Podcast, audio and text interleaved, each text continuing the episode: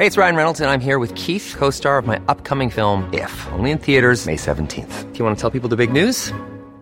All right, I'll do. Sign up now and you'll get unlimited for $15 a month in six months of Paramount Plus Essential Plan on us. Mintmobile.com slash switch. Upfront payment of $45 equivalent to $15 per month. Unlimited over 40 gigabytes per month. Face lower speeds. Videos at 480p. Active Mint customers by 531.24 get six months of Paramount Plus Essential Plan. Auto renews after six months. Offer ends May 31st, 2024. Separate Paramount Plus registration required. Terms and conditions apply if rated PG. Dixo Exile. Network.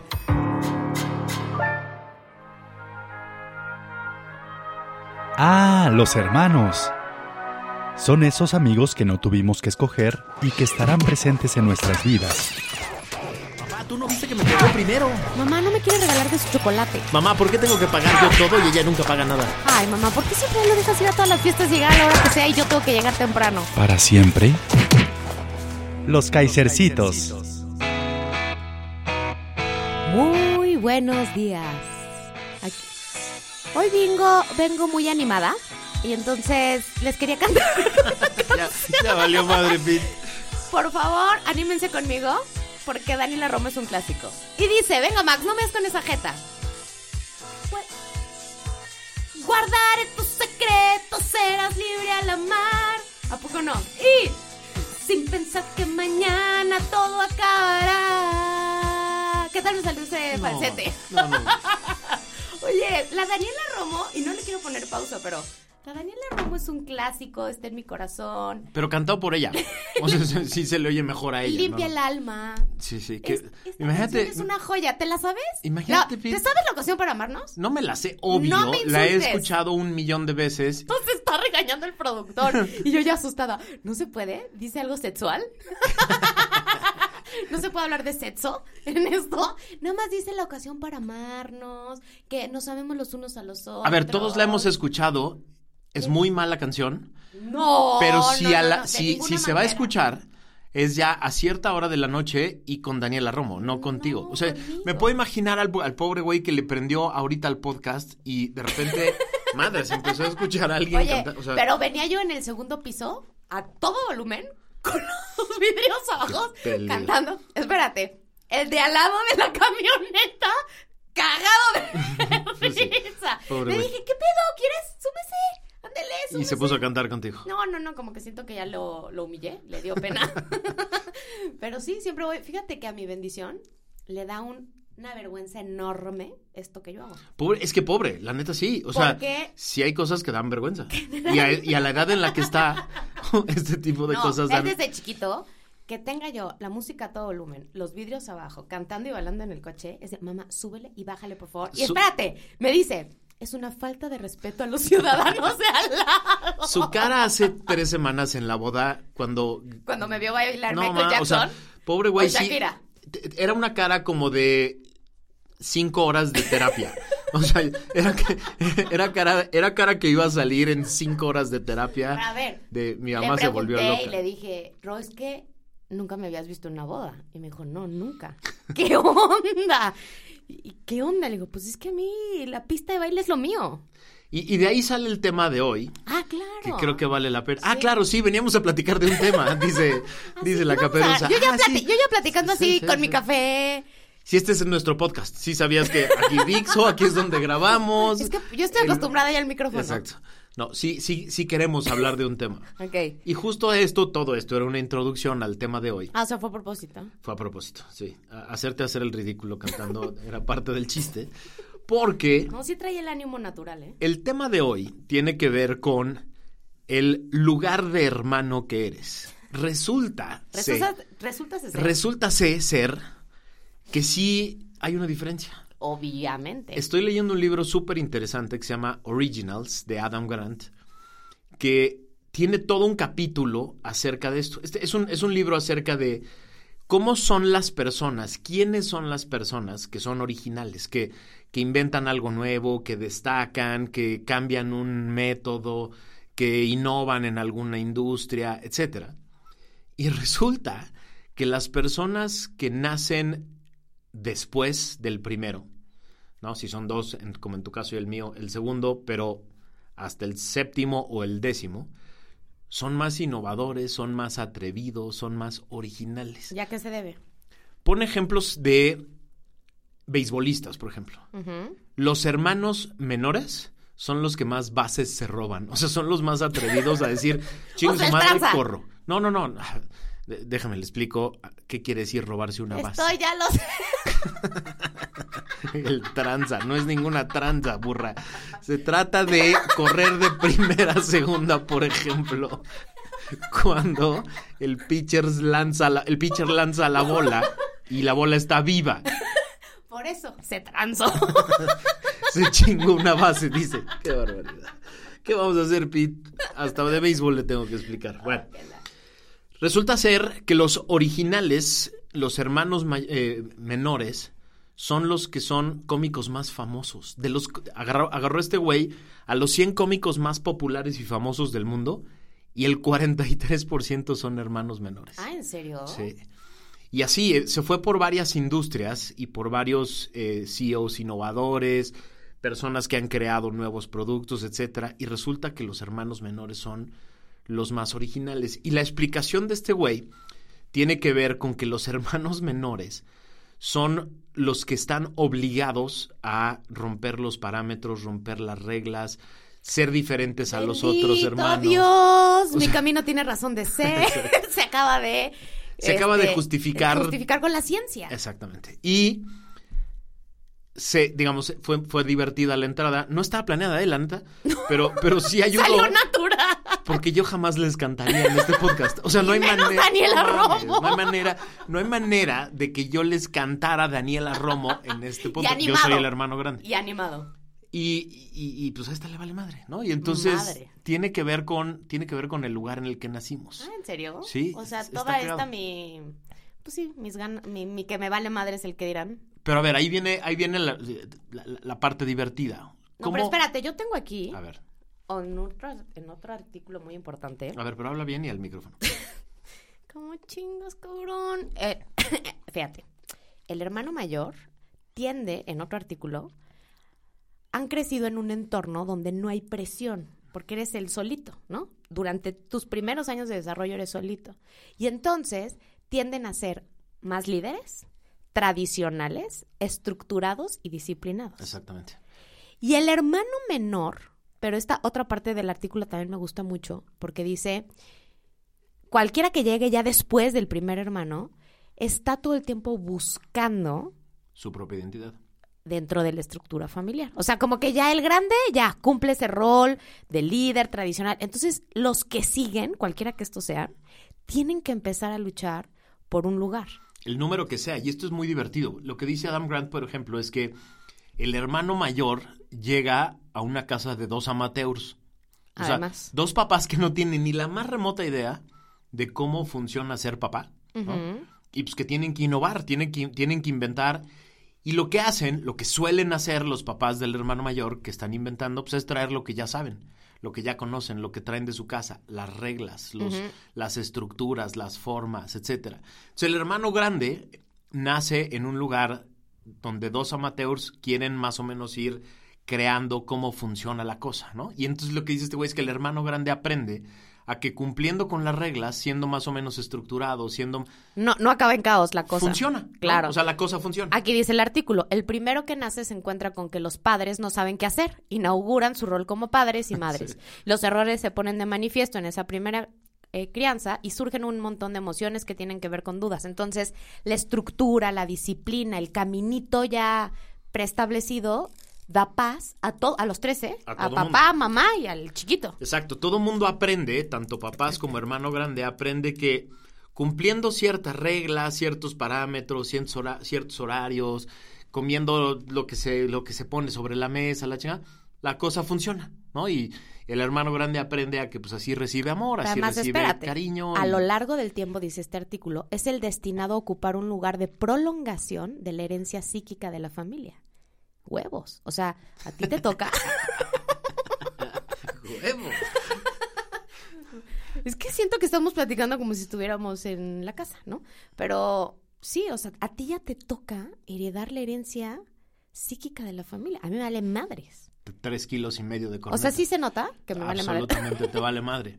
Pero además, lo que dice este güey, que es muy interesante, es que el segundo, o los que siguen, si son nada más dos o más, el último es el hermano que tiene que andar peleando por todo. Y, y, o sea, y es, sobre todo cuando son más de dos o tres, el último ya no le toca No, pues ya Ni se acabaron una- todos los roles. No, y, ya no le toca ni una quinta parte de la atención que No, no. el primero. O sea, parte de la chinga de ser el primero es que la atención la tienes completita Toda. para ti. No, y en otro artículo que leí, sí te acabas de manera inconsciente encargando de alguna forma de tus hermanos menores. O sea, sí sientes una cierta eh, responsabilidad, porque también el hermano chico demanda esa atención, porque por ejemplo, como tú ya aprendiste a jugar fútbol, llega el hermano chico y quiere jugar contigo, entonces de manera inconsciente tú le tienes que enseñar a jugar fútbol. Sí, sí, sí. Y el hermano chiquito está demandando, eh, pues, cómo se juega fútbol. Quiero jugar, pero entonces se crecen más rápido, pero fíjate, también decía el artículo que lo, por eso los hermanos más chicos en ciertas áreas son muy independientes, pero en otras son dependientes de los grandes. Sí, un poco lo que dice este güey está muy divertido. Es que sí, los hermanos chicos son creativos, cómicos, arriesgados, este, ¿no? De- de, eh, eh, eh, emprendedores y la. Pero cuando ya reviso CEOs exitosos de empresas que duraron un buen rato. Es el grande. Es el grande. Porque es el responsable, es el que todo el tiempo sabe que tiene que llevar el timón, ¿no? Sí. Del- o sea, él va a la cabeza del barco. hace una diferencia muy interesante entre pioneers y settlers. Lo que dice es, los pioneers son los que iban a explorar, ¿no? Y entonces se avientan, ching su madre, vamos a ver qué hay. Y pase lo que pase. Y pues ni pedo, ¿no? Y los settlers son los que ya cuando alguien se aventó a explorar, ya cuando alguien vio qué chingados había allá, son los que dicen, ah, bueno, yo llego y me, me instalo y, Y ya innovo.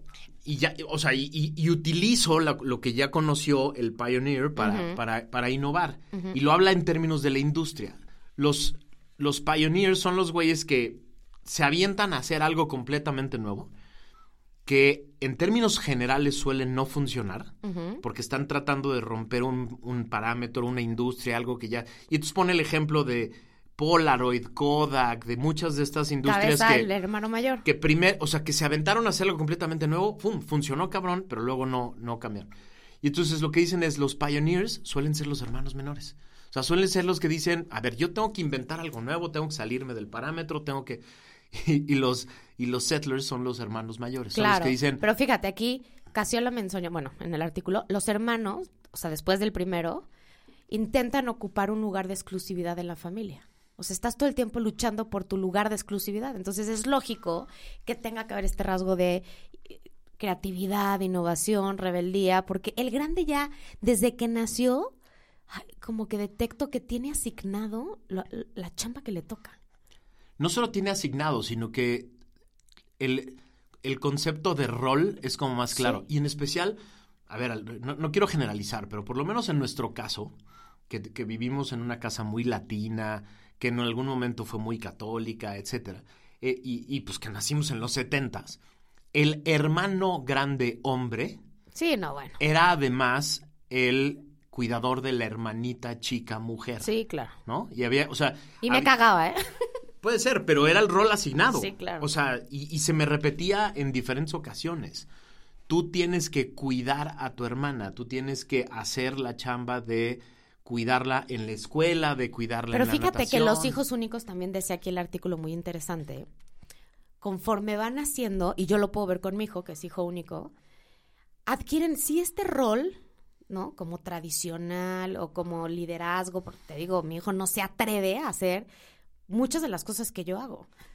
Pero por otro lado, sí llegan a ser muy creativos, porque como están solos, pues no, o sea, tienen que inventarse un mundo mágico infantil. Entonces pueden llegar a ser muy creativos, Sí. muy adaptativos y son- ¿Tienen que? tienen que, porque no tienen con quién alguien de su edad. Entonces, y generalmente si tienen cerca a la familia eh, extendida, tíos, primos, acaban ocupando el rol de ahí. Por ejemplo, yo lo veo. Mi hijo cuando está con ustedes, o sea, cuando se va a dormir, es el chiquito. Pero a ver, hay una cosa muy, muy cagada, porque pues, le vamos a romper a, a la señora Kaiser, le vamos a romper su, su, su, su choro que nos echó toda la vida de a los dos los eduqué exactamente No, ni igual. madres. No, está, fi- está científicamente pro- comprobado, dice Adam Grant, que no es cierto, que los papás educan completamente diferente. Completamente. Y es muy fácil de entender. A ver, lo explica y tú y que yo, y tú y que yo ya que ya somos papás. Es muy fácil de entender lo diferente que educas a alguien. Cuando tienes un primer hijo, estás apenas experimentando todo.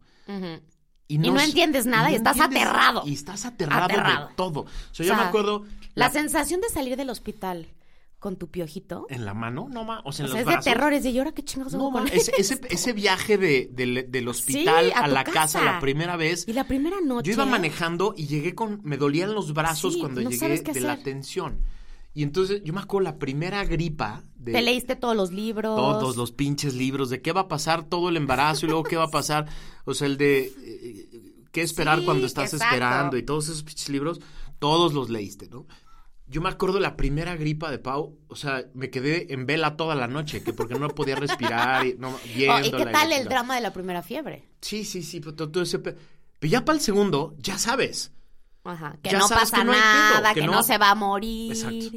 Y entonces, desde ahí, todo es diferente. Incluso, por ejemplo, tu hijo es muy fácil para dormir y para comer. O sea, todo el mundo pedía a Shot darle de comer a Diego y dormirlo, porque era el más fácil. Y la primera, me acuerdo... Es un issue a la no, fecha. ma- o sea, no, y, y la dormida, ¿no? Do- fueron dos años de que no, no se dormía si no estabas ahí hasta que se durmiera. Las siestas. No. Darle de comer era una pesadilla. Y el otro era... fa- Porque el otro era de, güey, si quieres comer, come, cabrón. Si quieres dormir, duerme. O sea... Te relajas más. Y entonces lo que dice este güey, eso influye Obvio, directamente en cómo vas a hacer. Imagínate, pues claro. Y entonces está muy divertido cómo, eh, por por eso cuando te decía, te, te proponía el tema, a mí me rompe la madre un poco este, este concepto porque, pues el primero es menos, no, no, no solo, no, no dice que es menos creativo, dice que es menos arriesgado. O sea, el primero tiene más estructuras, tiene más necesidad de, de, de, de pertenecer, de empatar. Y hay otro tema que es muy interesante.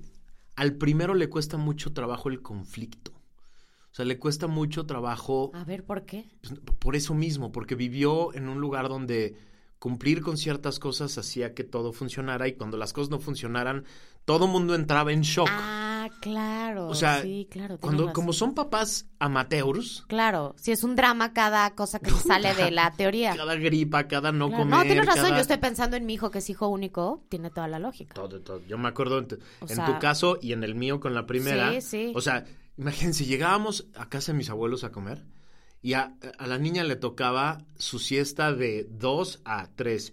Y puta, poníamos en silencio a toda la casa y, y que se durmiera y que Sí, la... claro. Porque, porque era un drama Sí, se que no durmiera su claro. siesta, porque toda la tarde iba a ser una en cambio, Diego se podía echar ahí en, la, en el piso. Si quería. Y, si no- y, y lo más cagado es ver a familias, amigos nuestros, con el tercero y el cuarto. Bueno, el de en medio, fíjate qué interesante, si son familia de tres, que sí genera, o sea, sí tiene el rol del hermano pacificador. O sea, sí es el mediador de entre los hermanos. Y intentan por todos los medios estarse diferenciando porque, claro, tiene un peso muy fuerte de un grande y un chiquito. Hay datos, dice este güey, de que los de en medio son los mejores diplomáticos.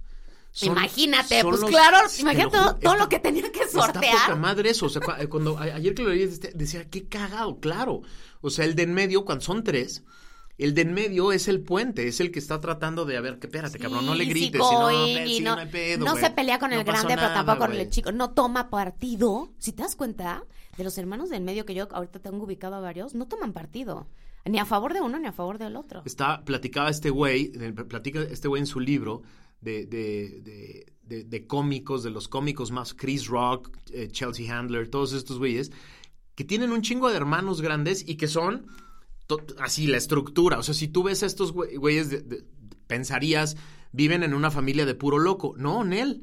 Viven en familias donde hay un abogado, un doctor, un, o sea, puros güeyes superestructurados. Y a ellos, al último, pues es el, pues es el cagado, es el, el que tenía Oye, que llamar la atención siendo Pero el fíjate cagado, qué el fenómeno divertido. también se llega a dar, porque tú y tu esposa son los, los hermanos mayores. Sí. E- y es evidente. Sí, sí, sí, sí. Pero tus hijos en sus personalidades son muy rebeldes.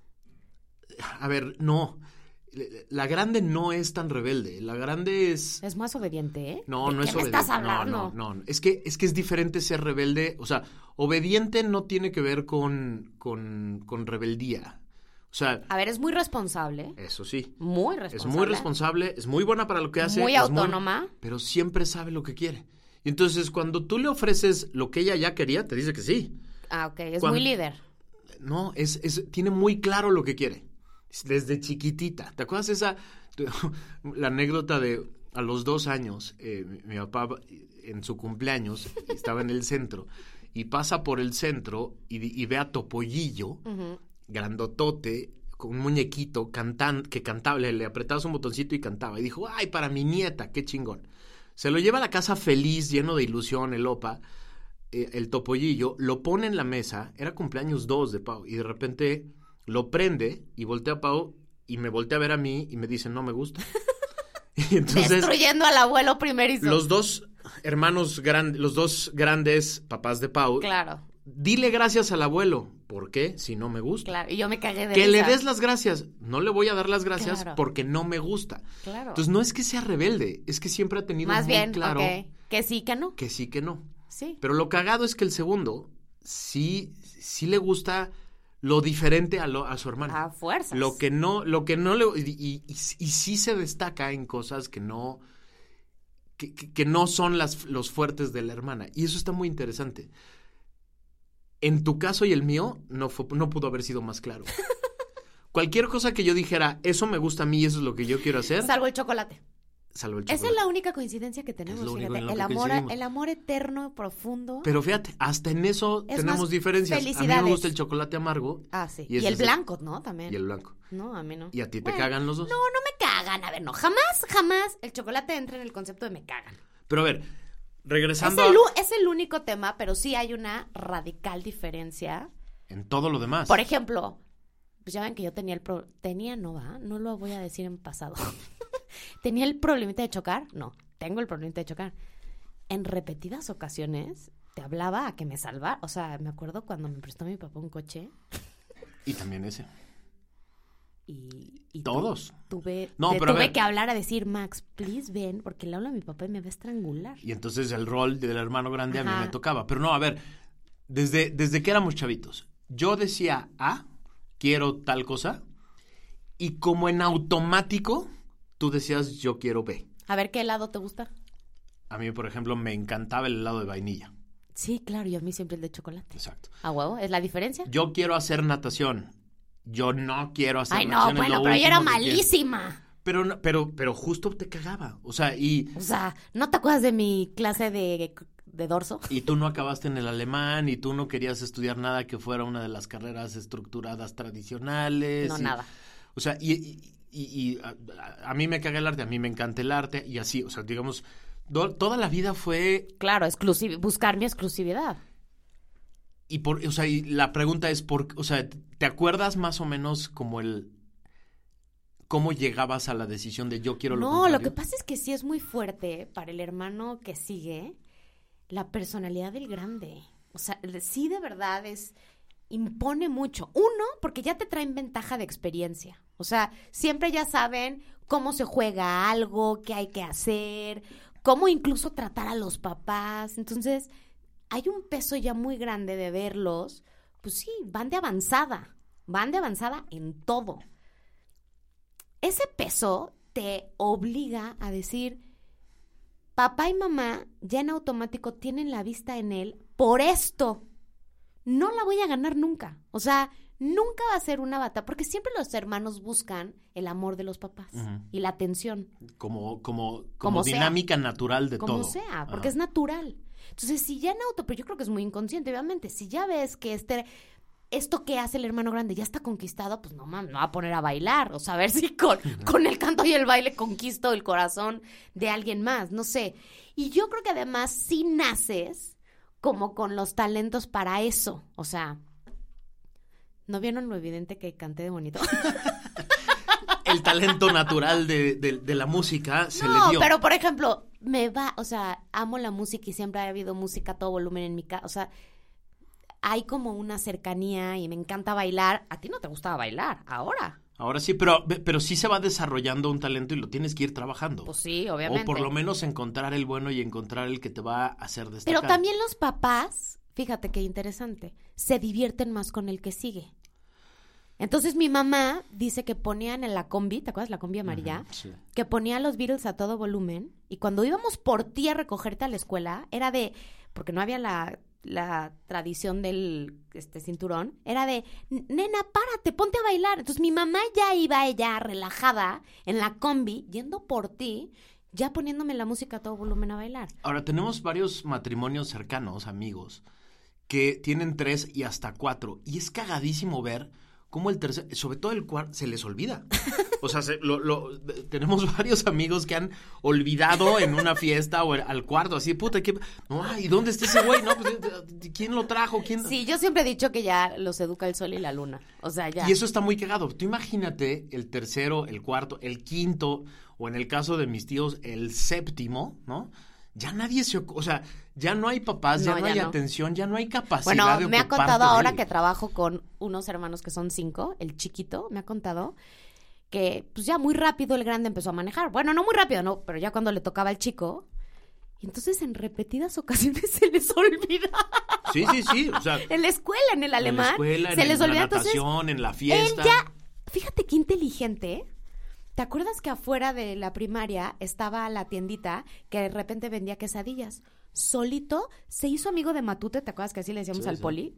Entonces ya se apalabró al Matute y salía y abrió cuenta.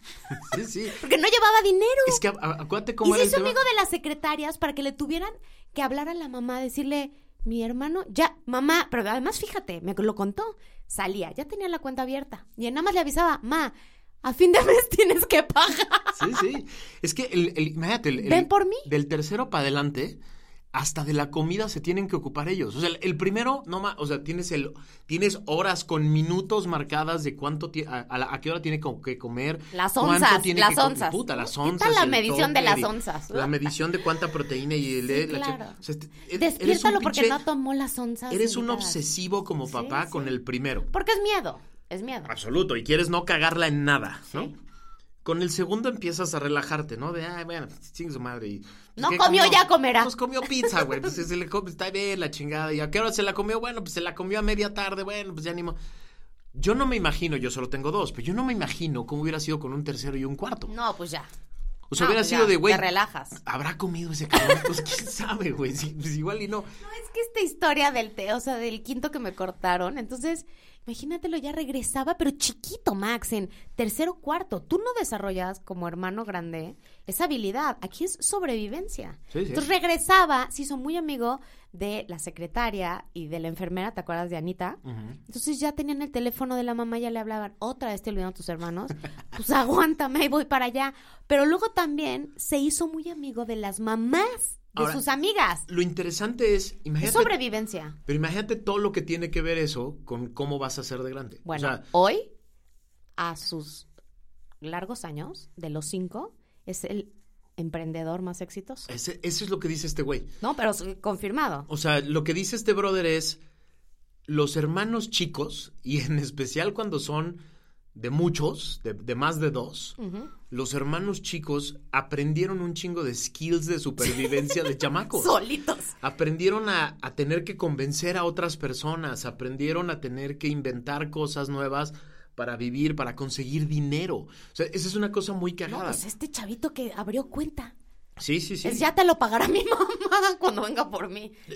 Plati- platica este güey que los hermanos grandes suelen ser los que se quedan muchos años en un trabajo, son muy estables. Claro. Porque- Rutina, estructura. Sí, porque de hermano grande aprendes a que, bueno, pues si ya, ya es por aquí, ya para qué le muevo, cabrón, ¿no? O sea, No, pero yo te- veo y que te tú, dan, te tú necesitas la estructura. Me gusta, sí. sí. Necesitas el ritmo establecido. Una rutina, un... Sí, pues es que te entrenan a eso. O sea, de hecho es sorprendente en tu avance ah, que ahora que no trabajes en una institución fija. sí, o no, sea, que mí- tengas un sistema similar al mío. Estos tres años de, de ser Pero te han llenado de mi angustia. propio... Puta madre. O sea, sí, creo que ya lo estoy encontrando el gusto y el ritmo, pero me ha riesgo. costado un chingo de trabajo. Sí, claro. El no tener un equipo de trabajo, una oficina. una estructura. Una un método, qué tengo que hacer. y El, el yo tener que inventarme mis Ajá, propios ajá.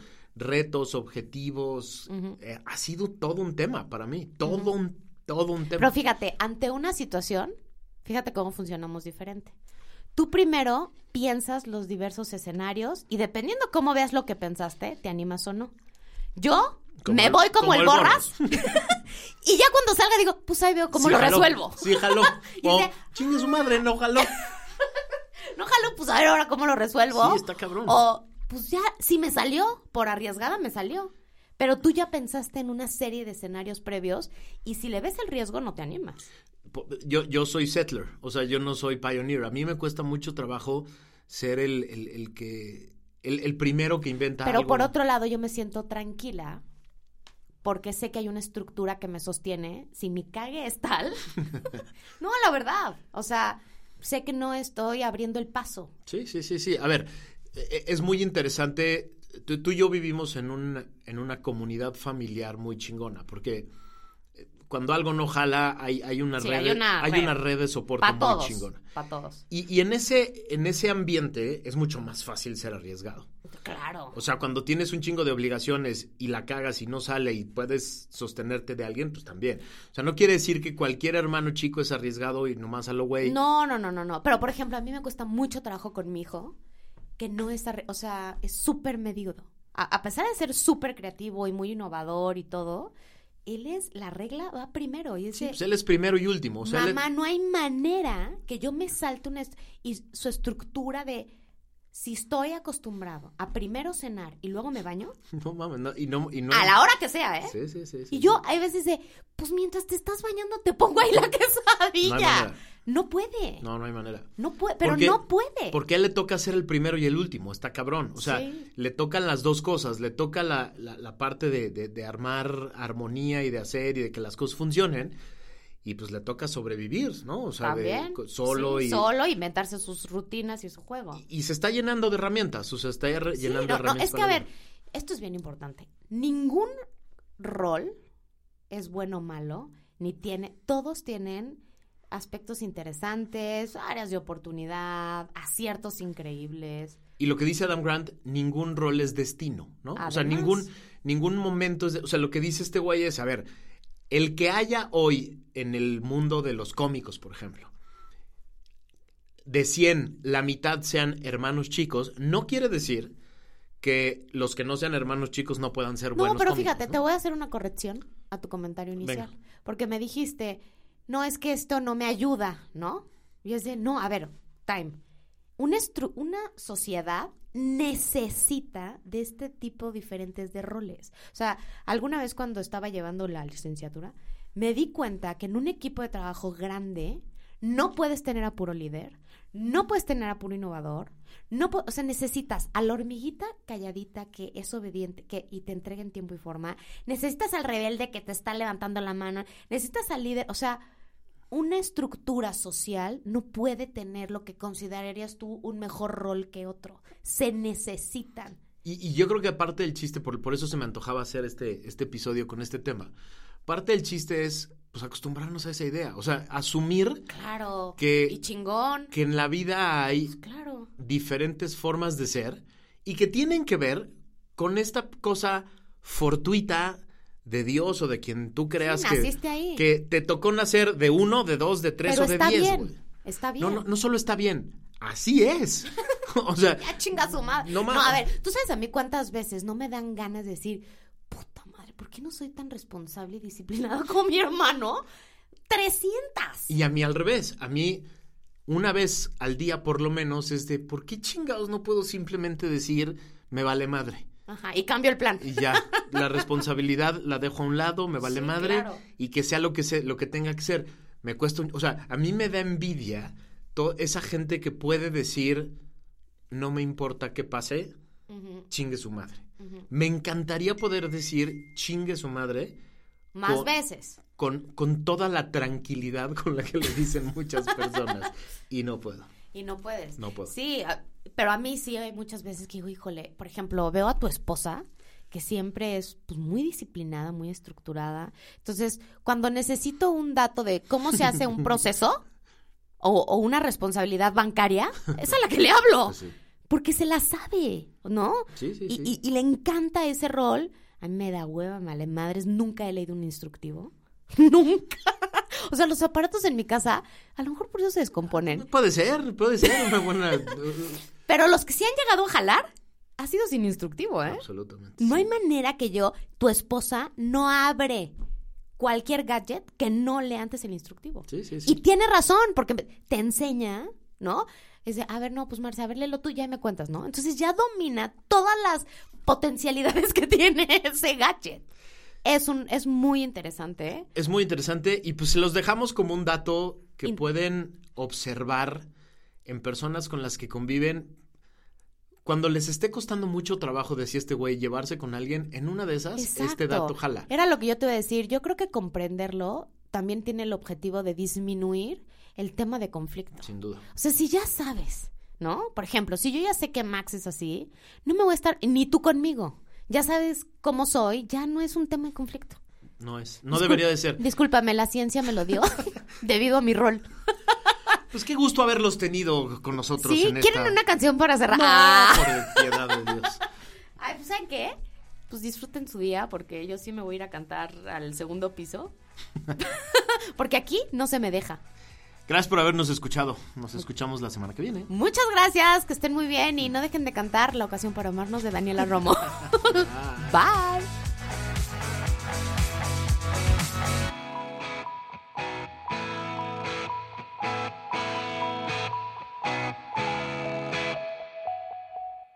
Dixo Exile. Network.